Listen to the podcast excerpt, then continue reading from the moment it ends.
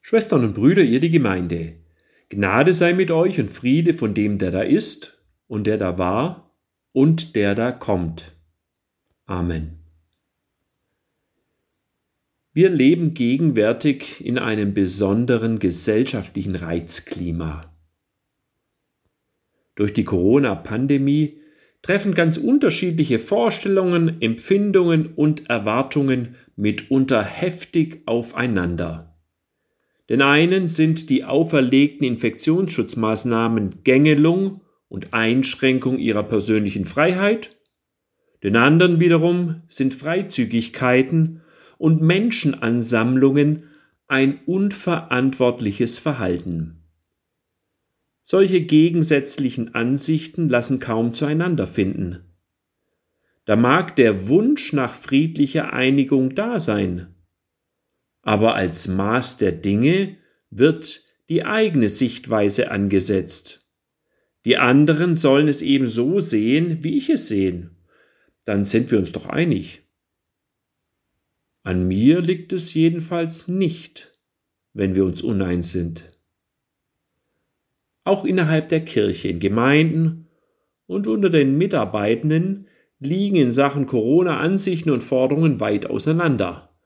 Kann man sich nicht wenigstens in der Kirche einig sein, ein Herz und eine Seele, wie es in der Apostelgeschichte heißt?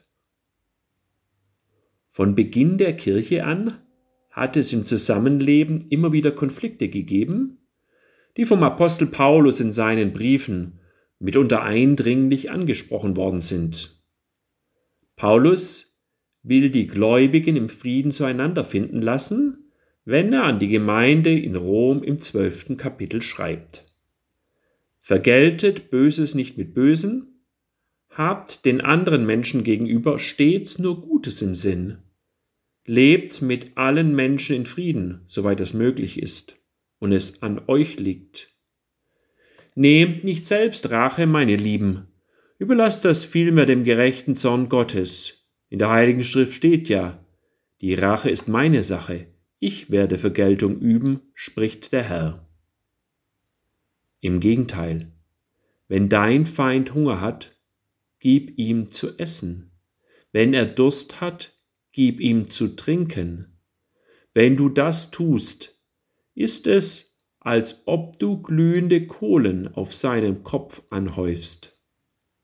Lass dich nicht vom Bösen besiegen, sondern besiege das Böse durch das Gute. Der Apostel fordert uns mit seinen Worten heraus. Lebt mit allen Menschen in Frieden, soweit das möglich ist, und es an euch liebt Nehmt nicht selbst Rache, meine Lieben. Lass dich nicht vom Bösen besiegen, sondern besiege das Böse durch das Gute.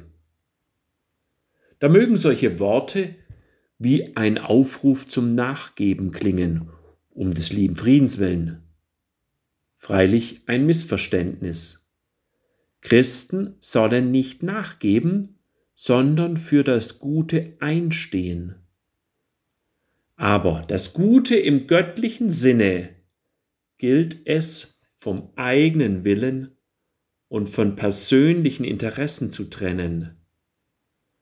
Wir sollen uns nicht mit unserem Willen gegenüber anderen durchsetzen, sollen uns in Gottes Gutem behaupten.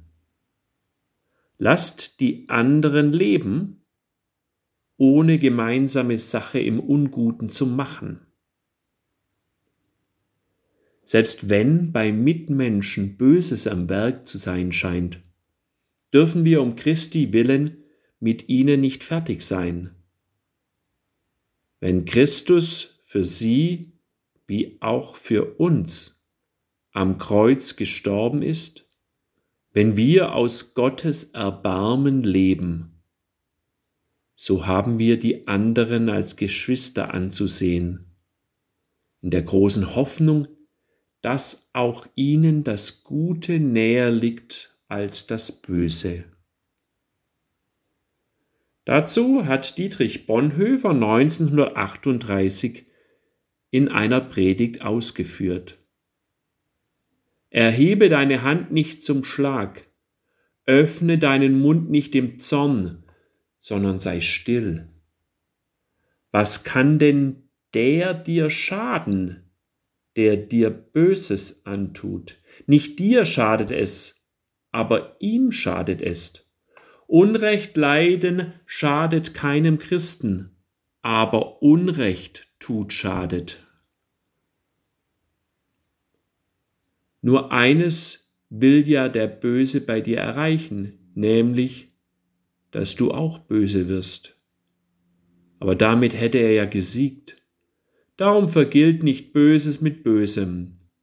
Du schadest nicht dem, sondern dir selbst. Wenn es um den zwischenmenschlichen Frieden geht, ist die eigene Seele immer mit im Spiel. So heißt es in den Klageliedern Jeremias. Meine Seele ist aus dem Frieden vertrieben. Ich habe das Gute vergessen. Wo der eigene Seelenfrieden fehlt, wo das vorhandene Gute einem selbst entfallen ist, da entblößt sich die Seele gegenüber anderen in Anschuldigungen. Wer andere mit Vorwürfen angeht, ist sich des eigenen Seelenunfriedens oft nicht selbst bewusst. So tue ich gut daran, in mich selbst hineinzuhören, unfriedliche Stimmungen in mir selbst wahrzunehmen, bevor ich einen Konflikt mit anderen angehe.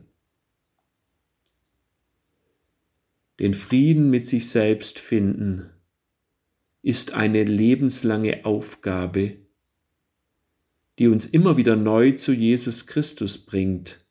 Ja, er ist unser Friede, weil er uns mit Leib und Seele annimmt, weil er uns über unsere eigenen Stimmungen hinausführt und weil er uns in die Gottesliebe hält, die unser Leben zu seiner Fülle und unsere Sehnsüchte zur Erfüllung bringt. So bete ich mit Worten von Henry Naun. Herr, du hast Worte ewigen Lebens. Du bist Speise und Trank. Du bist der Weg, die Wahrheit und das Leben. Du bist das Licht, das in der Dunkelheit scheint, die Lampe auf dem Leuchter, die Stadt auf dem Berge. In dir und durch dich kann ich den himmlischen Vater sehen, und mit dir kann ich den Weg zu ihm finden.